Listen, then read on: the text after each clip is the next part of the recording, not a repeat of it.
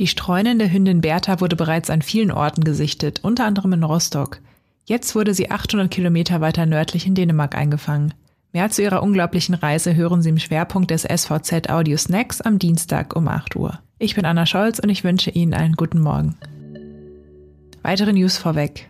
Das Trainingslager der Olympiakandidaten vom Deutschen Boxsportverband ist im österreichischen Ötztal förmlich vom Coronavirus überrollt worden. Auch die Mitglieder der Schweriner Fraktion sind infiziert. Zu ihnen gehört Sarah Scheurich. Letzte Woche ähm, ja, ging es mir wirklich schlecht, aber die Symptome werden immer schwächer und ähm, ich hoffe, dass ich auch bald wieder nach Hause kommen kann. Insgesamt hatten sich 18 SportlerInnen sowie die sieben TrainerInnen und BetreuerInnen infiziert.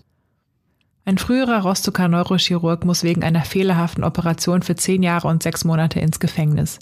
Thomas R. wurde verurteilt, weil er nach Ansicht des Gerichts 2010 eine Patientin auf Basis einer erfundenen Diagnose eine überflüssige Operation an den Halswirbeln aufschwatzte und diese so verpfuschte, dass die Frau ihren Kopf nicht mehr wenden kann. Viel ist nicht bekannt über Hündin Bertha, jedoch erlangte sie in den vergangenen anderthalb Jahren Kultstatus.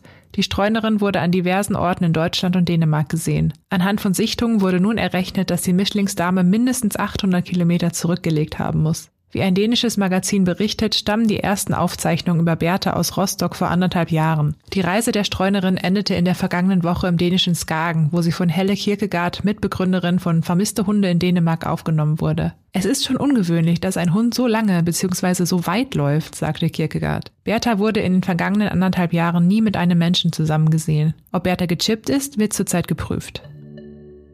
Das war der SVZ Audio Snack.